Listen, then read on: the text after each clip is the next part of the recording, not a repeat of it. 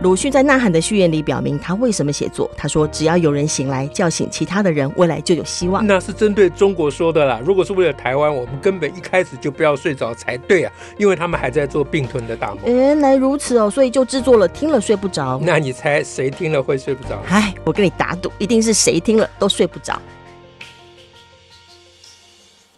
大家好，我是乔兰，我是史英。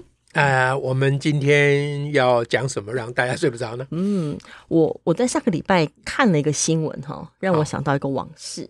我先说那新闻是什么哈？在上礼拜的新闻是呃，就是全教总就是教师的工会，他们到行政院门口去抗议哈，说那个呃那个军工教的薪资的审议是个黑箱啊，因为军工教、嗯、军工教的薪资有个审议委员会，那审议委员会里面里面有各个呃就各部会的人呐哈，但是呢就是没有。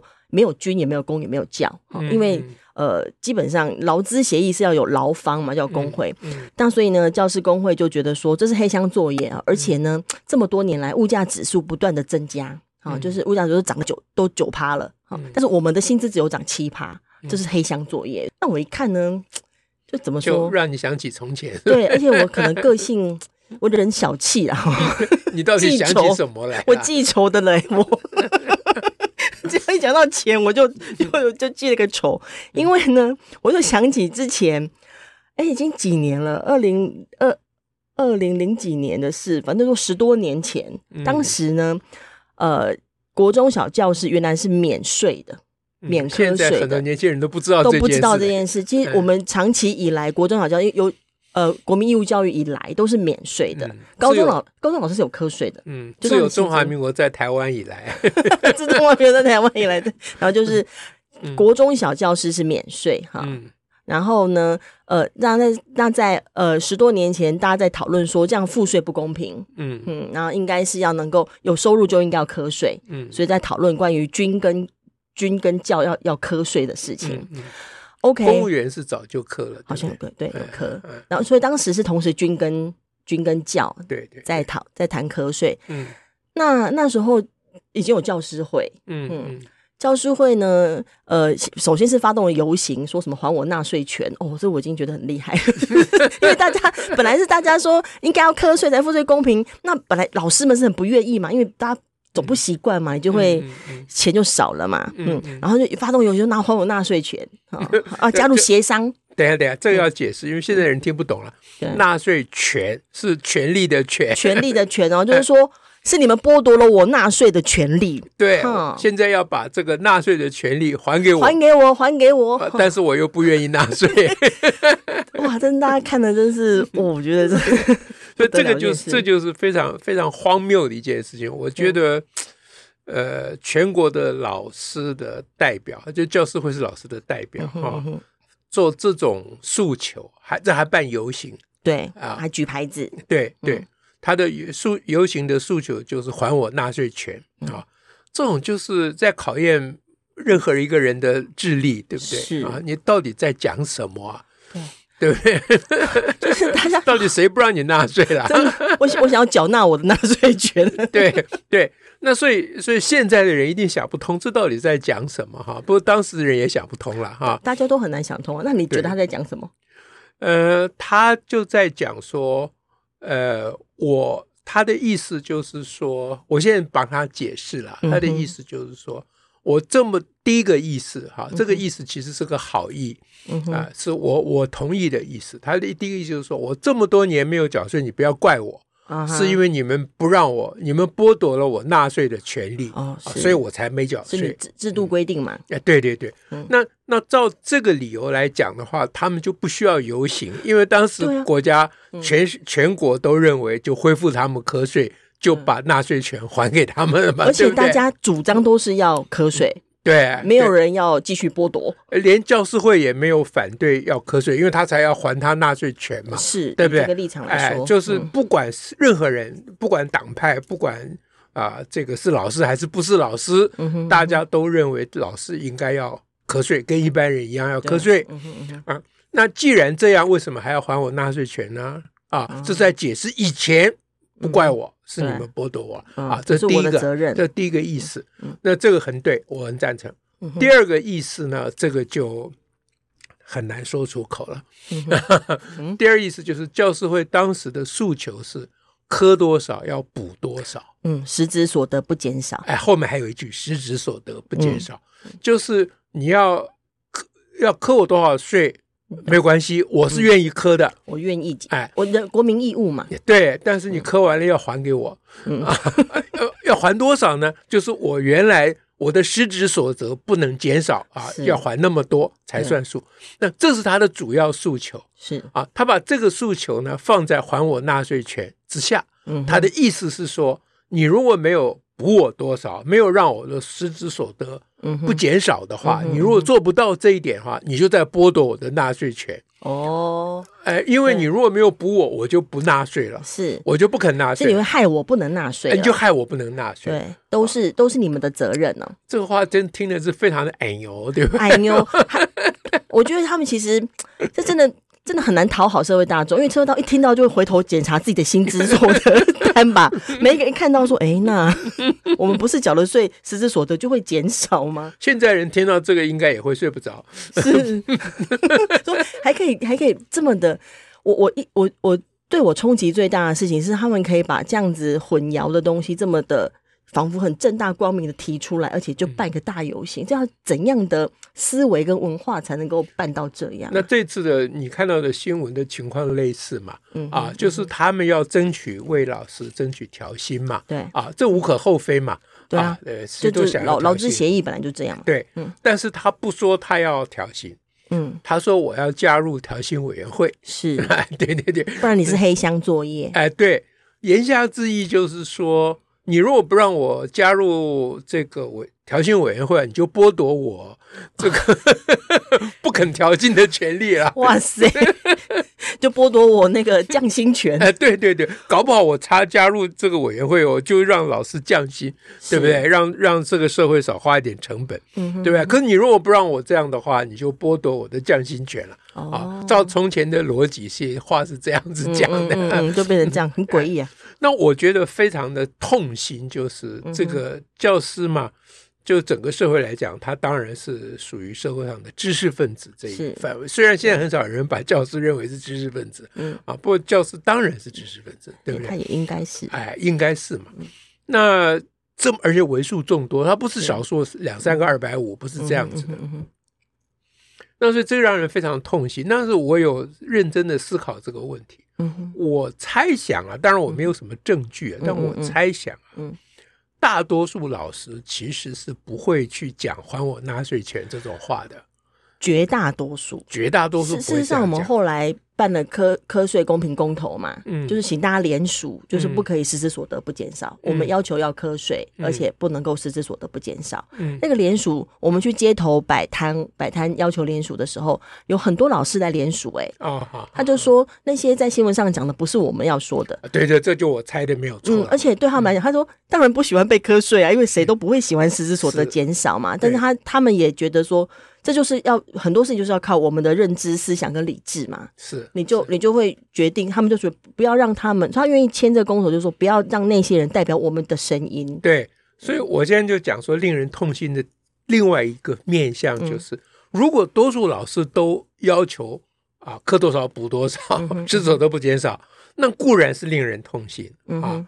可是现在多数老师并没有这样要求。是，哎。但是他们之中的代表去要求的时候，他也不会讲，他们也不反对。对，啊，呃，私底下也许会念一念一念，或者我们请他们联署，他们会有人发动这种公投，他们就来表态签个名。嗯，但实但叫他们主动去表示说，不要这样讲啊。啊，虽然我们不喜欢被瞌睡，但是要磕就磕了，也没办法的事，对，对不对？哈，那但他们不会这样讲。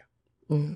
那这个呢，是让人觉得，呃，不能说更痛心了，跟另外那个比，我不知道哪个痛 更痛心。但因为另外那个没有发生啊，没没没有发生，就是说全国老师抗税，这个没有嘛，啊，对。那那但是老师们对于他们的代表，嗯哼的的说话方式跟诉求的内容。啊，假借因为教师团体压力很大，他们人数很多嘛，啊，那假借这个这个教师群啊的这个势力。对啊，去，呃，这叫什么？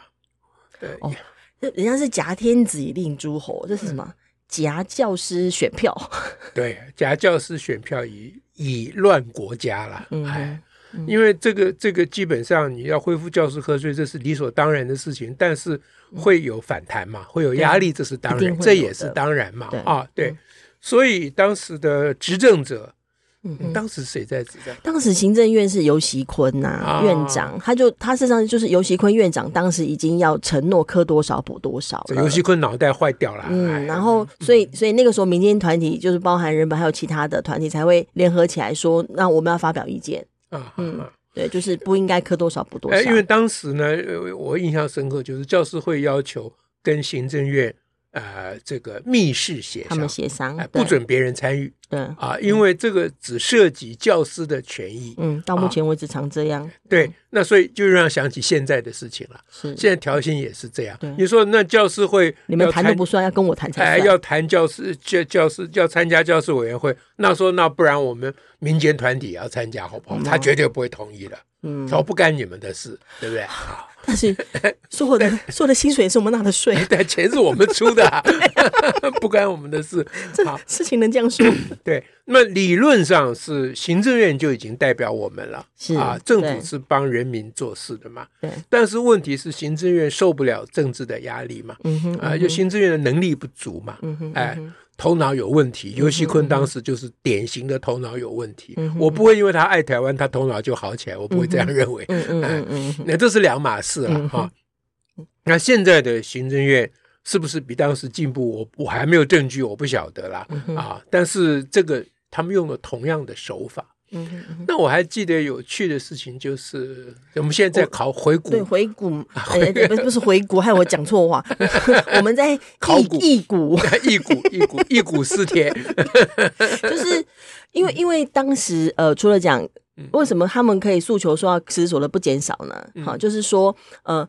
这是你要你要遵守信赖保护原则啊！你但政策有所变动，会影响到我的我的相关利益的时候，嗯嗯，你要照顾信赖保护原则。因为当时我就，哦，我就是可能因为国中小老师不用不用瞌睡啊，所以我就加入了教师这个行列。嗯，那你现在我已经是老师了，你又变成改变政策要瞌睡，哎，就是影响我的利益呀。所以信赖保护原则之下，你应该要能够课多少补多少。对，呃，就是信赖保护原则之下，你根本就不该扣我的税。你当初答应我不扣税，你不能改变。你一定要改变没关系，但你得补还给我啊，那不就等于没改变？对，不能改。我真的觉得受不了。好，好，我们回头来讲这个信赖保护原则。信赖保护原则通常是用在比如说拆迁啦，啊，都市计划变更啦，啊，就是人家这个地方本来可以做生意。但因为你都你都市计划变更，哎，变成住宅区，这方不能做生意了。啊，那这样原来在这边投资做生意的人就损失很大。哦哦哎，那现在问题是，他损失的是什么？要补偿给他的是什么？嗯哼嗯，补偿给他的是他当初的投资，而不是他以后不能做生意的损失。哦，这是不一样的，因为讲的是信赖嘛。嗯哼，就当初我信赖这边可以这样开店，所以我花钱去装修了一个店。对，我对对，这笔钱是因为我相信你说这个地方可以做生意，哦，而我支出的。但你现在说不能做生意了，所以这笔钱你得还我，OK，或补某种方式补偿我。嗯哼，至于以后的事情，你不能拿进来讲。就以后就说我开这个店本来可以有多少利益？哎，对，因为你开这个店其实也搞不好赔钱，谁知道？嗯嗯好，那是一个不，主要是因为范围不对，还是因为不确定性？呃，范围不对，呃，范围不对就跟不确定是同一回事嘛。嗯哼，啊，因为以后的事情没有人知道。嗯，你信赖是讲以前的事嘛，这个名称就讲的是这样。嗯嗯，其实你看信赖保护原则的英文其实比中文清楚了。信赖保护就听不太懂，不知道信赖什么。嗯嗯，呃，英文讲是 legitimate legitimate。嗯，呃，expectation 就是期待，期待，嗯，就是因法律上的期待，嗯啊，因为你有一个法律，有一个法条，有个法规，对，让我产生某些期待，嗯哼，啊，那这个期待造成我当时做了某些投资，嗯，我有付出，那你才要补给我，嗯啊，那所以现在用这个信赖保护原则的基本的概念来讲，嗯嗯、那老师因为相信教师免税，所以他才投入教师的行列。那这个没有问题啊，他是相信这个。嗯、不过这个很可惜，就是把所有老师投奉献教育的热忱一笔勾销，全部变成只有一个原因的样子。对，但其实这 很有限吧？对，但这也不是重点了，因为你也话也不能这样讲了。他投资投入教师行列有很多动机，有一种是热爱教育啊，也有一种是热爱免税，对吧？啊，两个并存，并没有可以同时在一个人身上很多种原因。那重点是你因为相信这件事情投入教师行列。你当初投资了什么？嗯哼，你付出了什么？如果真的要这样算，难道真的可以去算学费吗？因为当时的师资培育是免费，又免费，对不对？所以你当时其实是没有投资的。对啊，啊，那你说，可是你现在开始瞌睡，害我以后免税的利益都没有了。那你讲的是以后啊？嗯，我并没有去追究你这些年没瞌睡的利益啊。对啊，对我们也没有说要还回来。呃，对，没有去追讨你免税。说，因为现我们现在突然一觉睡醒，发觉你应该瞌睡，那、嗯啊、你这么多年都免税，所以应该要把钱还回来。嗯、政府并没有要求你做这件事，嗯、市场没有人会去想这件事情，不对不对？对，好，所以教师会引用叫信赖保护原则，完全是隐喻失意啦，完全说错。但是这种语言很容易让大家觉得哦，对吼，对，因为他们讲还我纳税权基本上是话术啦，是，但他们讲信赖叫信赖保护原则，是因为头脑不好了。嗯啊，我不是说老师头脑不好，我是说教师会那几个人头脑不好，逻辑不清。啊、对，他没有去分清楚，也没有，就是用了一个名词，人很容易这样嘛。他心中有个渴望，有个想要的东西，他找到一个名词，仿佛可以用，他就我也不去仔细追究那个内容是什么了。哎，所以，所以这个就是。当时我们跟他们做的很多论战的其中啊，为了这件事情，我还在大纪元报纸啊连续写了十五篇，对，写专栏的，写专栏，对，我从来没有干过这种事情。那找大纪元报纸是因为其他报大概不容易让我一个人写那么多啊，而且针对这个会引起很敏感的呃这个课题，大纪元是无所谓，他们不在乎的。哎，那最近因为你看到这个新闻啊，你想到这个。唐伯虎的古诗、这个、古话，最近我也有机会翻看那十五篇文章，我也就就是那个怎么讲，心中的郁闷又又又被撩起来，又被撩起来。对，我就觉得说，哎，真的是这这个很难很难解释啦。意思就是说，黄钟毁弃，瓦釜雷鸣啊啊，就妖言惑众是啊，然后是非黑白颠倒。嗯啊，然后完全混淆，然后这个社会没有什么人知道这件事，而且还出自于教育工作者。对，而当时我们在立法院为这个事情跟很多立法委员还有教育部的官员谈，嗯嗯、他们都基本上立场都非常非常的软弱了，就是他们选择了一种某一种安抚政策，对，或者是说，呃，因为我我还是觉得有那种并没有要依依照是非道理来行事，而是我就以眼前我要维护我自己的位置。嗯，维护我自己的利益的方式来想。那当时我也有想，其其实其实就是说，到底一年能磕多少税嘛？好，到底 能能你到底有多少损失嘛？没有损失多少嘛？就是对一一一一个，就老师的待遇当然也还算不错了哈，嗯、就算不错，以中华民国的税率，它也都还好啊，也都还好嘛。一年能缴、嗯、能缴多少？以老师的税的话。不晓得，因为现在老师带薪水四万多嘛，啊，当年是三万多四万嘛，对，就就差不多这样啊。对，所以你你一年也也付不了多少税金嘛，嗯啊，如果分配到每个月，你每个月薪水，呃，实质所得，每个月的失之所得到底能减少几块钱，也没有减少那么多啦，一两千就了不起，何必那么在乎，对不对？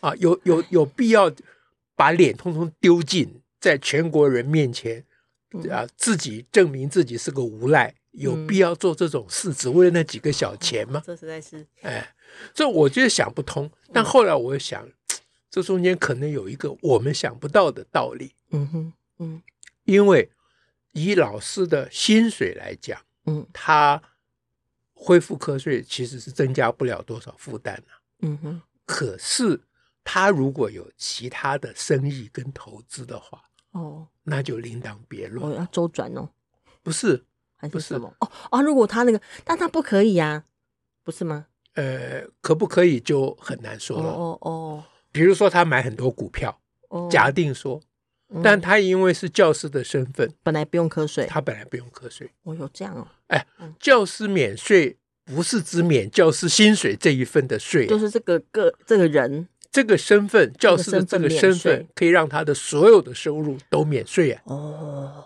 哎，我倒是没想过这个。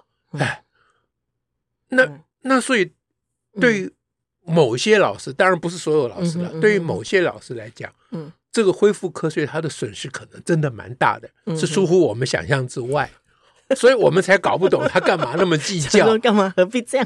对，那但是我相信这个部分的老师会受到很大影响，老师一定在全整个老师里面占比例一定很低，还是低的啦。所以回头来讲，这还是同样的问题，就是少数老师的利益绑架了多数老师的尊严。嗯啊，这个事情就是真正让人家睡不着的地方，就让人心痛，就是这件事情。而多数老师其实没讲话，嗯哼啊，因为他们我们的老师的养成教育啊，和他们的人格特质，在当时的环境，现在当然不太一样了啊。对，现在我们有很多很蛮多进步老师的，嗯那当时老师很多老师都是因为呃要想当公务员啊，就家里面啊军工教稳定的工作哎的那个。不一定是军工教家庭，但是军工教意识很强啦。那、嗯嗯、因为我那时候在大学的时候啊，同学们呢也为了将来的这个这个生涯规划来跟我讨论嘛。嗯嗯，嗯哎，那我发觉他们就很多人其实就是为了一个一份稳定，还说教师工作比较单纯。我每次要环境也单纯，哎，我每次要跟他们讲说，没你想象中那么单纯。每一个智商测验卷补习班都会来找你的，你要在那里抵抗压力是很困难的。你要照我上课跟你们讲的那些原则去做的话，是非常困难的。嗯嗯，哎，那所以那当然事后，嗯呃，他们怎么样我也不是很了然，但是我当时也就是尽力的劝他们说。呃，如果你是想要当公务员，那我就跟你讲，绝对不要当公务员。好，我我有一些理由，我现在就不用讲了。嗯哼。那那如果你觉得当公务员当不成，要去当老师，那你绝对不要用这种理由去当老师。我很赞成去当老师，但是拜托你千万不要用这种理由，还是要动机还是要对。好吧。OK，各位，我们今天谈股就谈到这里了。好，好就祝福大家也睡不着啦。下次再会，拜拜。